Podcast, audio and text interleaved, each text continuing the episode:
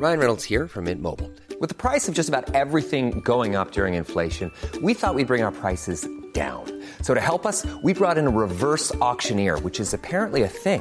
Mint Mobile unlimited premium wireless. Ready to get 30, 30, bit to get 30, bit to get 20, 20, 20, bit to get 20, 20, bit to get 15, 15, 15, 15 just 15 bucks a month. So, Give it a try at mintmobile.com slash switch.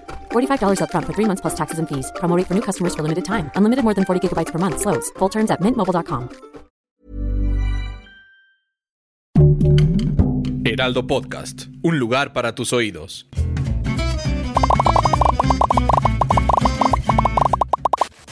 Hola, ¿qué tal amigos? ¿Cómo están? Bienvenidos a nuestro live de cada semana aquí en El Heraldo. En esta ocasión, mi compañera Montserrat está de vacaciones, lo que voy a forzar a mi productora, Alejandra García Lazo, a que me dé vacaciones el próximo mes. Es el mejor pretexto. Pero, ¿saben amigos? Me acompaña un, un colega de, que conozco hace muchos años. Es, es un tipazo y es un gran amigo, Gonzalo Lira. Bienvenido, Gonz. Hola Oscar, qué gusto. Este sí, qué bueno que advertiste, no fueran a pensar que este era el nuevo look de, de Monse, sinceramente. Pero sí, me da mucho gusto estar contigo y este, pues yo siempre dispuesto a aprender de ti. Bueno, ¿Qué eres tal, eh? parte de la familia del Heraldo, entonces pues era como lógico que estuvieras con nosotros. Mi querido Gonz, vamos a entrar en materia. La voz humana, dirigida por Pedro Almodóvar, protagonizada por Tilda Swinton. ¿Qué te pareció este mediometraje, podemos decir? Fíjate que, digo, quien espere una historia convencional se va a llevar o una decepción o una sorpresa, pero me gustó bastante, me gustó lo que hace Almodóvar, homenajeando no solo el monólogo original eh, de Cocteau, sino también haciendo como, eh, dibujando imágenes claramente sacadas de, del imaginario de Alfred Hitchcock y muchos otros que sabemos que son sus, sus influencias. Ya lo habíamos visto un poco con eh, la piel que habito, pero aquí creo que se, se, ve todavía más. Y bueno, Tilda Swinton, eh, literal, ponle un perro y tres palos ahí y te va a hacer maravillas. Te digo algo, Gonz, creo que este monólogo, sin duda alguna, ha inspirado a Almodóvar durante toda su carrera. Yo tuve la oportunidad de verlo aquí en México, protagonizado por Karina Gidi, imagínate, o sea, esta gran actriz. Eh, siento que está un poco de modé el monólogo. Sin embargo, Almodóvar es tan inteligente que hizo los cambios correctos para que este texto tuviera resonancia hoy en día. Y eso, eso es lo que más me gustó de este trabajo. También es un ejercicio en inglés. Y siento que finalmente Almodóvar se está preparando para realizar una producción totalmente hablada en este idioma. Siempre le ha tenido miedo al Almodóvar, ¿sabes? A, al idioma inglés, a pesar de que se le han hecho ofertas. Eh, para empezar, la versión norteamericana de Mujeres al borde de un ataque de nervios, desde entonces, uh -huh. imagínate, ¿no? Pero este, está, está empleando a la musa de moda, eh, Tilda Swinton, quien es fantástica. Yo la verdad recomiendo muchísimo este mediometraje porque lo podemos ver en cines, por lo menos aquí en la Ciudad de México. No sé si tú sepas en el resto de la República. No tengo, no tengo ese dato tal cual. Seguramente se estará aventando alguna gira, pero bueno, también es un, eh, por su naturaleza, creo que se entiende que solo va a estar en algunas salas eh, bien escogidas, independientes. Entonces, me imagino que la gente de, de Caníbal lo que hará es mover las mismas copias que tenga a diferentes salas, seguramente terminará haciendo como una gira. Pero es interesante lo que decías de, de, de, cómo lo tiene que adaptar a pesar de que el monólogo pues entiende. Incluso yo diría cómo, lo pre, cómo nos fue preparando como público, porque fue de las primeras imágenes pandémicas de gente filmando y veías esta, esta imagen que era espectacular de Tilda Swinton con la mascarilla, este, traía una mascarilla como en un... Eh, no sé, era una cosa como de, de, de, alienígenas este, del futuro. Y pues desde ahí Pedro Almodóvar sabemos que es eh, no solo un gran cineasta, sino que también es uno de estos directores que se involucra en todo lo que va a comunicar a través de su película. Oye, mi querido Gonz, Angelina Jolie, así bajita la mano, abre su cuenta de Instagram. Espérame, la voy a seguir. En este momento, la verdad. Creo que le ganó a Jennifer Aniston, no es por amarrar navajas ahí. pero creo que superó a Jennifer Aniston. ¿Qué poder todavía de Angelina Jolie, sabes, Gons? Porque eh, la verdad no ha tenido muchos éxitos de taquilla últimamente. Se ha mantenido en reserva, en sigilo. Viene un trancazo que estoy seguro que es The Eternals. ¿Qué opinas de esto? The Eternals creo que a final de cuentas es, a mí ya llegó un punto en el que las películas de superhéroes eh, ya me tenían un poquito cansado y creo que lo hemos platicado muchas veces saliendo de, funciones. O sea, además eh, en las de superhéroes eh, creo que es uno de los géneros en los que más chocamos. A mí hay unas que me gustan y que a ti te, te chocan, pero debo de decir, y, y, sin ánimos de romper ningún embargo, así que seré muy cuidadoso con mis palabras, pero que después de ver Shang-Chi, que es esta película que ya se va a estrenar en estos días, me emociona pensar que lo que pueden hacer con The no solo por la directora, Chloe Zhao, eh, sino porque al menos en Shang-Chi yo ya vi un lenguaje cinematográfico que se desprende de lo que ya habíamos visto, personajes nuevos, incluso no tan conocidos como lo eran los primeros Vengadores, y, los elencos, pues ya empieza a llegar gente como de, otros lados, de un cine cada vez más independiente, ¿no? Lo habíamos visto incluso recientemente Florence Pugh en, la película de Black Widow. Creo que eh, ya sabe Marvel cuál es el público al que le tiene que llamar ahora y cuál ya tiene en el bolsillo. Y además visualmente se ve muy interesante que, bueno, Chloe Zhao sabemos que eh, ahí tendrá muchísimo que ver. A ver qué pasa. Fíjate que le tengo una fe muy particular a The Eternals sobre todo por la directora, ¿sabes? Es muy difícil, y tú sabes esto, el poder lidiar con la, con la casa productora y con Kevin Feige, en este caso, ¿no? De los estudios Marvel.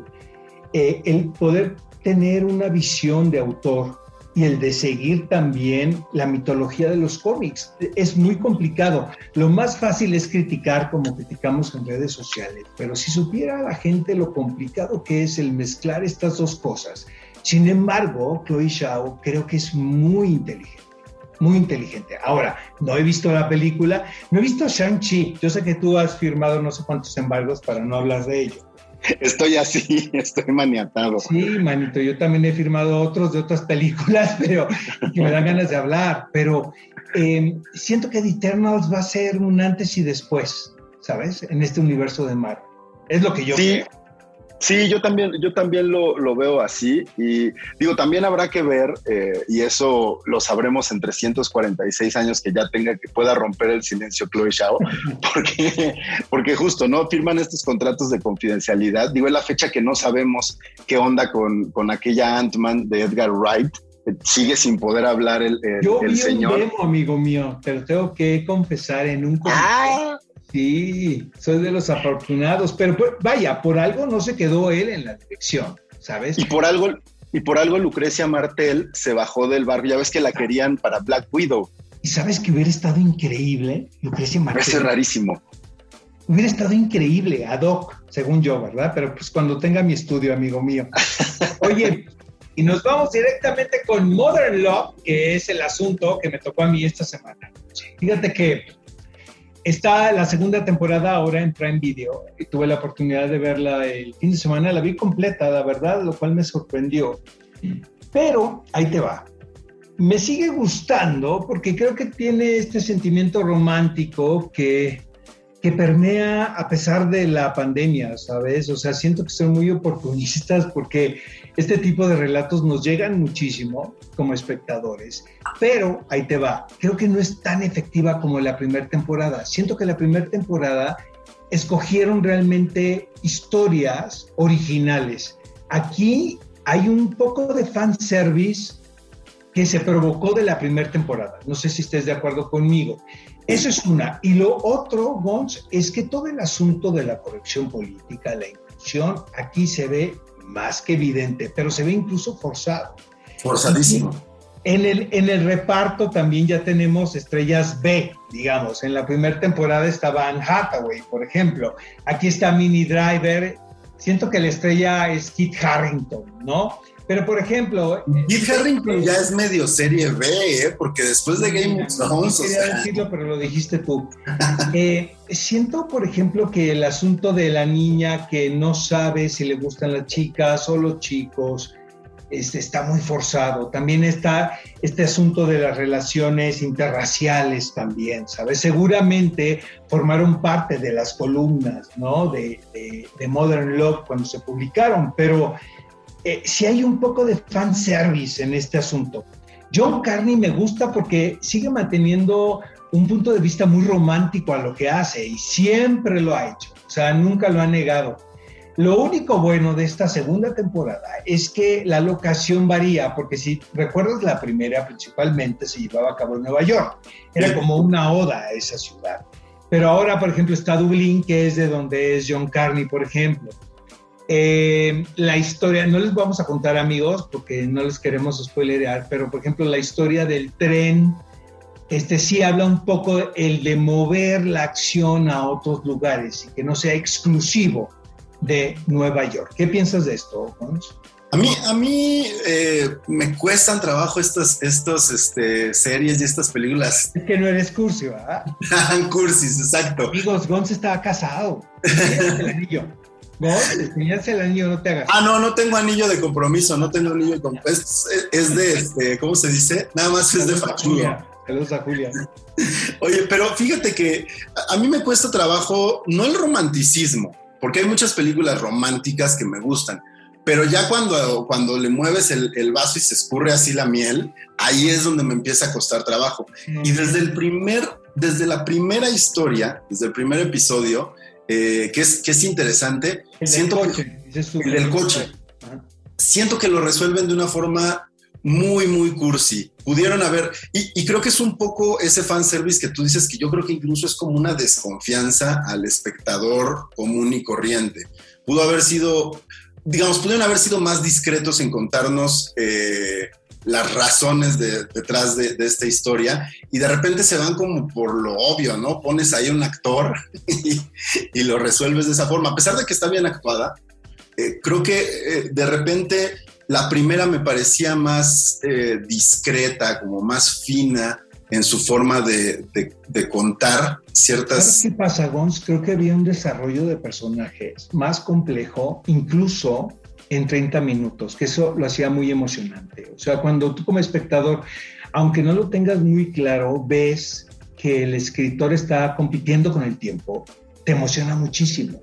Y aquí siento que los personajes son como cartones, ¿sabes? Caricaturas, ¿no? No caricaturas, incluso su toma de decisiones viene mucho de, de una resolución melodramática, digamos que al más puro estilo de las telenovelas de repente, y eso a veces me, costaba un poco de trabajo. También creo que la inclusión y eso se siente bastante forzado.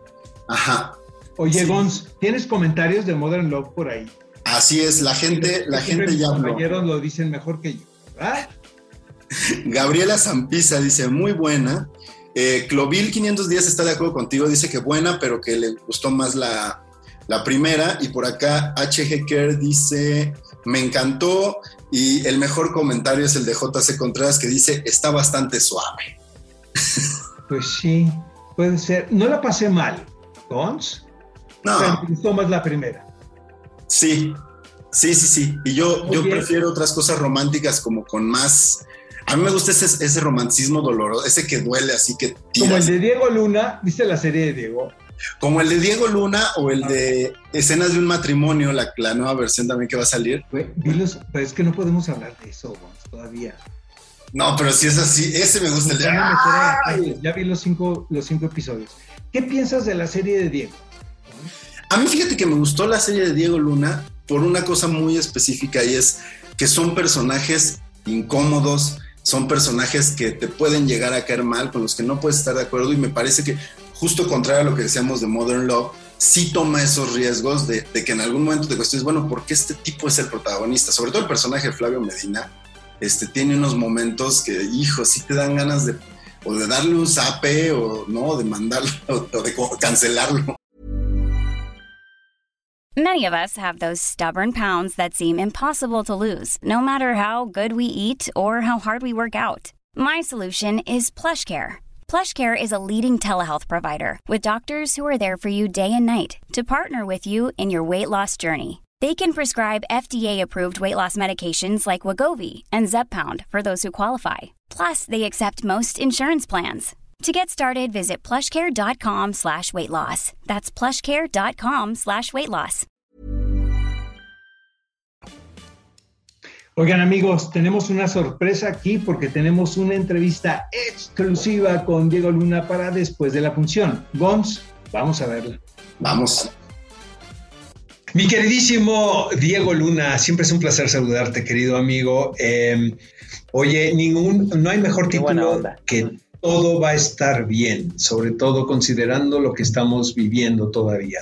Siento que es un título que, que encierra muchísimas cosas, pero sobre todo eh, hay un dejo de romanticismo y de esperanza, a pesar de que estás contando la historia de un rompimiento, aparentemente, ¿no? sin develarle mucho al público. Sí, pues sí, es que mira, cuando tienes eh, hijos o hijas, este, o como dice Andrea en la serie Hijes, este, es, es, todo va a estar bien, es, es, es, un mantra que te repites, porque si no, no seguirías adelante, ¿no? Eh, así tengas que plantear el rompimiento de, de una familia, o to, todo va a estar bien. Yo perdí a mi madre a, a, a los este, dos años y estoy seguro que mi papá, cada que yo le preguntaba que qué había pasado, me decía, no te preocupes, todo va a estar bien y aquí estoy.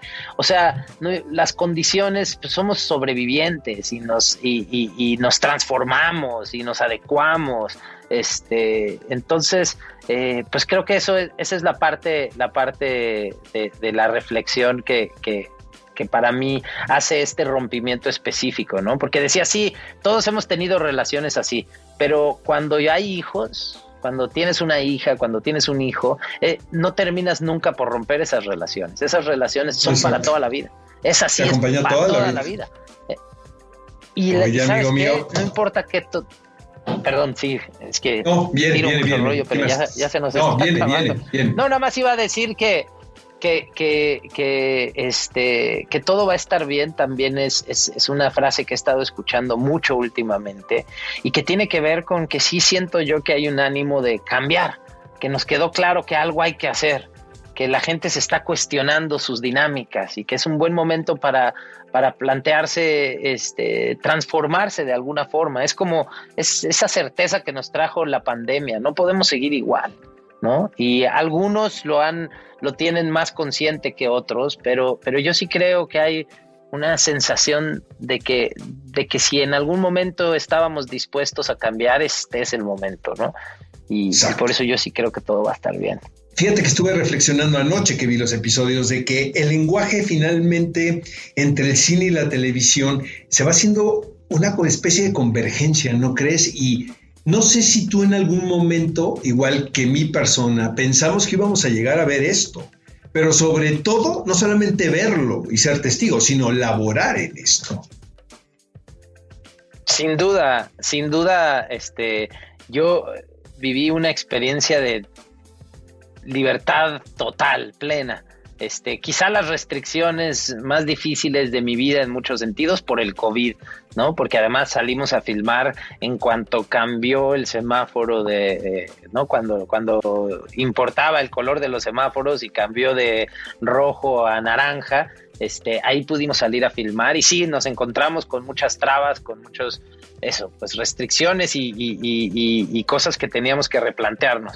Pero en términos creativos, sentí una libertad total. Y luego además eh, pudimos hacer una cosa justamente por la pausa que le trajo a mi vida el COVID, eh, que fue filmarla como película. Nos la echamos de principio a fin, es el mismo fotógrafo, Damián García, es el mismo equipo, eh, y yo dirigí todo. Y, y es el, creo que en eso sí, sí, sí radica una gran diferencia entre el cine y, la televisión, este, o bueno, o las series, ¿no? Que se hacen por bloques, que incluso llegan directores y equipos distintos a hacer cada bloque.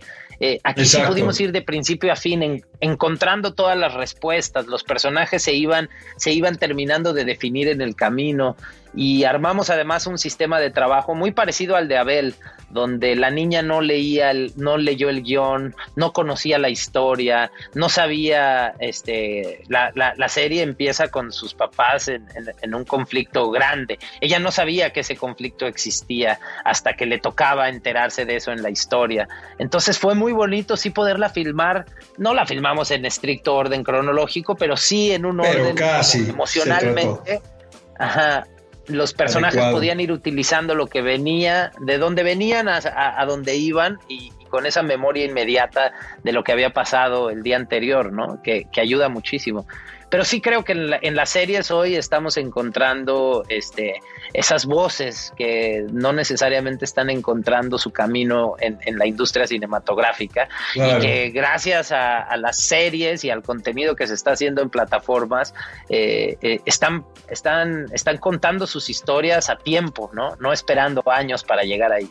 Eh, ¿Te ha sucedido que has visto algo en pantalla que hayas dirigido y dices, ¡ay, caray! Se me pasaron las gotas de, de, la, del autobiográfico, ¿no? Que, porque finalmente, mira, ayer que vi los tres episodios, pues es innegable que todos hemos pasado por relaciones em, de, pues de ese tipo, caray, ¿no? Este, las hemos superado, ¿no? Y eso está muy bueno también, pero este, ¿te has, has sentido que a veces se te ha pasado esa dosis de honestidad? No creo. Yo al revés, creo que me he quedado corto. Creo que este, luego me preocupan mucho los, los demás, la gente que me rodea, ¿no? Como que siempre pienso todo el tiempo en, en, no afectar la vida de, quien me rodea cuando cuento historias. Pero, pero sí me gusta partir de, las preguntas que yo me estoy haciendo. Y luego las, las circunstancias hago que sean muy ajenas a las mías, ¿no? Eh, muy ajenas, o sea, las separo muchísimo para poder ser, para poder después poner eso, poner lo que me preocupa, lo que me estoy cuestionando, lo que me, lo, que me está haciendo este, despertar. Eh, y luego también, pues, hay que hablar de las cosas cuando ya las digeriste, ¿no? Porque si no, si no, no se puede. Esto eh, totalmente. Este, Sí, sí. Hay, que, hay que tener una, distancia. Pero en, una serie como esta, perdón, y ya te me, callo, pero en una serie como esta, lo que sí se da, a diferencia del cine, es que es un trabajo más colaborativo.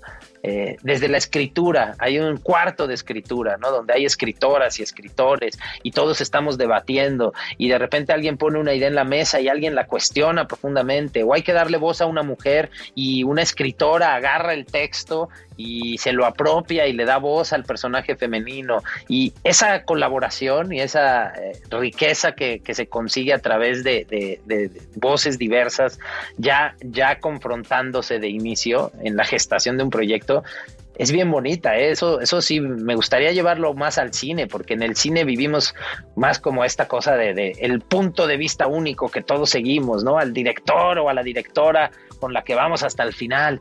Y de repente este proceso fue bien padre ver una cosa, pues sí, de, una colaboración y de una comunión este, eh, más inclusiva y diversa que estuvo chida. Y lo mejor, y te congratulo a ti y a todo tu equipo por este trabajo maravilloso titulado Todo va a estar bien. Gracias, Diego Luna.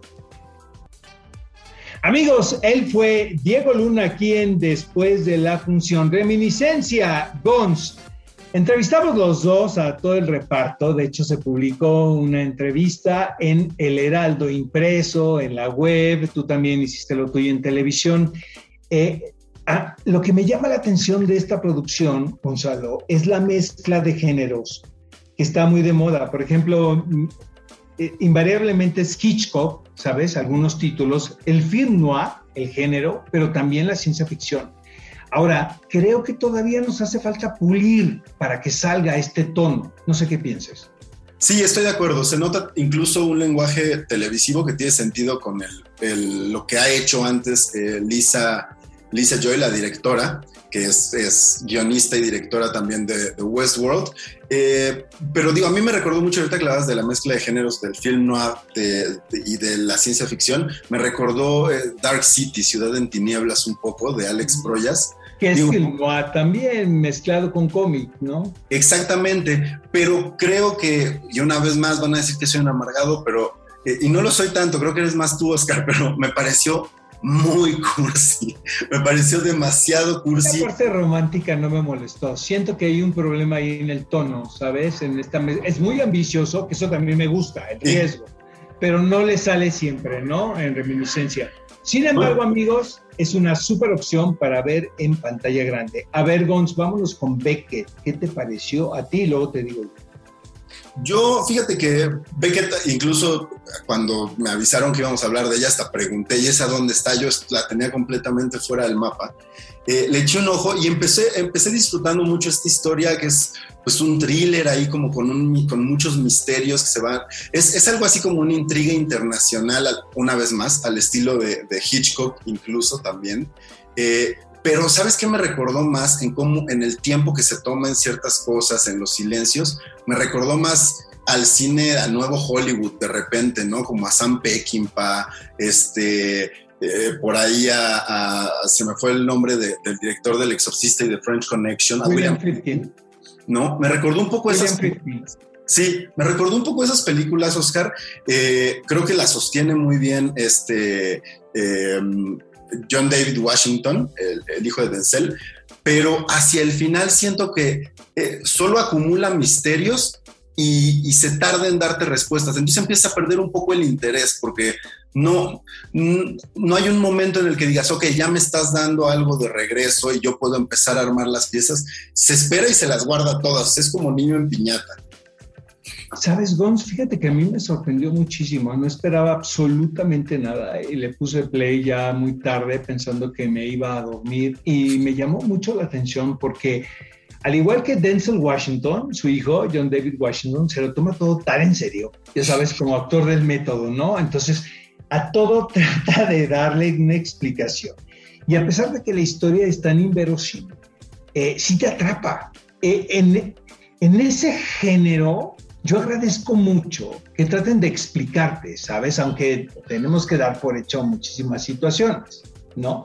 Ahora, siento que no es una carta de promoción de la Secretaría de Cultura de Grecia. No, definitivamente. Está el gobierno involucrado, pero pues también lo han hecho con México.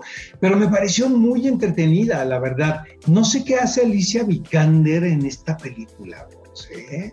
No sé, yo tampoco. Yo creo que eh, se vuelve como, como, digo, no, no vamos a spoilearla, pero eh, al saber su, tú su presencia, de inmediato se convierte como en un MacGuffin ahí muy, muy que, que, mantienes constantemente, ¿no? Si hubiera sido cualquier persona, eh, quizá no hubiera funcionado tanto. A lo mejor es una estrategia, fíjate, porque yo pensé incluso que al final iba a cobrar una importancia que nunca pasa. Amigos, perdón, ya les estamos spoilereando esto. Oye, Gons, la próxima semana viene The Witcher, la pesadilla del lobo, que Mons es fan de esta saga y la verdad pues no le tocó. Asalto en la casa, a la casa de moneda, ¿no? Que creo que dirigió Jaume Belagueró y Candyman, la cual vamos a ir a ver tú y yo a una función de prensa. Así es, así es. Y, bueno, hablando de la de la casa, el asalto, eh, a ver qué onda, porque pareciera un, este, una copia de, esta serie, se me fue completamente el nombre de Netflix, eh, La Casa de Papel, ¿no? Pareciera que es una referencia ahí directa. Oye, tenemos comentarios de Beckett, mi querido Gons, en este momento, quien es el asignado para hacer. Ahí está, preguntamos este, que si les gusta Beckett, por acá dice García Reina que sí, que le gusta. No la he visto aún, dice JC Contreras. Y me gustó buena peli, dice Lilo Ogarma. Eh, Gerson eh, tercero dice que él no la ha visto, así que pues, espero que la veas y nos comentes. Yo sí la recomiendo, Gonzalo. Yo también. Oscar, no me hagas quedar como el malo. a ti no te gustó tanto, ¿eh? No te hagas. Pero hay cosas que no me gustan y de todos modos las recomiendo. Ahí, eh, Fíjate que tenemos la sección de frases célebres de la semana, no sé si sepas esto. Y a propósito de John Carney, quien es el director y creativo detrás de Modern Love, él hizo una película fantástica, Gonzalo, titulada Sing Street. Me tomó por sorpresa porque incluso en México no tuvo, no tuvo una distribución en cines. Pero yo la recomiendo muchísimo porque, bueno, apela a una década como los 80, ¿no? Son unos niños, este, a quienes no les va ese momento ni las canciones que interpretan, porque son muy intensas, pero dice, tu problema es que no eres feliz cuando estás triste. Y de eso se trata el amor. Es una mezcla de alegría con melancolía. Ah, te digo que hoy andas cursi, cursi, Oscar. La pandemia me cambió, Gonzalo. no solo te bajó de peso. no solamente bajé de peso, bajé de... Mira, dicen que una de las afectaciones del COVID es la memoria. Yo creo que no recuerdas al Oscar Gruñón de antes. Ni lo que hice, Gonzalo. A ver, vas tú, hombre. Voy yo, y mira, y, para que te pongas más sensible y nos, y, nos, vayamos en tono romántico, Oscar, yo como estaba muy contento de volver a compartir micrófonos y, cámaras contigo, dije, estoy con el jefe de jefes de la televisión y del cine y me siento todo un gángster, así que me voy con una de mis frases favoritas de Buenos Muchachos, que es, desde que tengo recuerdos, yo siempre quise ser un gángster, y hoy mira, me siento acá. Es una gran frase, mi querido, que ahora yo no aplico. No, yo quiero ser feliz. Me dice mi productora que ya soy un cursi debido a la pandemia. Ale, pues sí, ¿qué le vamos a hacer? Oye, Gonz, la próxima semana estás con nosotros, ¿no? Claro que sí, claro que sí, Oscar. Tengo a Paddington aquí acompañando. No, estás, estás cambiadísimo. el tamaño de la cursilería, mi tía. Oye, la próxima semana estás con nosotros, ¿no? Claro que sí, la próxima semana estaré por acá y también me pueden ver de lunes a viernes de 7 a 9 en las noticias de la mañana en el Heraldo Televisión. Este, y pues ya pasó mi comercial. Gracias, amigos. Nos vemos la próxima semana. Imagine the softest sheets you've ever felt. Now imagine them getting even softer over time. That's what you'll feel with Bowl and Branch's organic cotton sheets. In a recent customer survey, 96% replied that Bowl and Branch sheets get softer with every wash. Start getting your best night's sleep in these sheets that get softer and softer for years to come. Try their sheets with a 30-night guarantee. Plus, get 15% off your first order at bowlandbranch.com. Code BUTTERY. Exclusions apply. See site for details.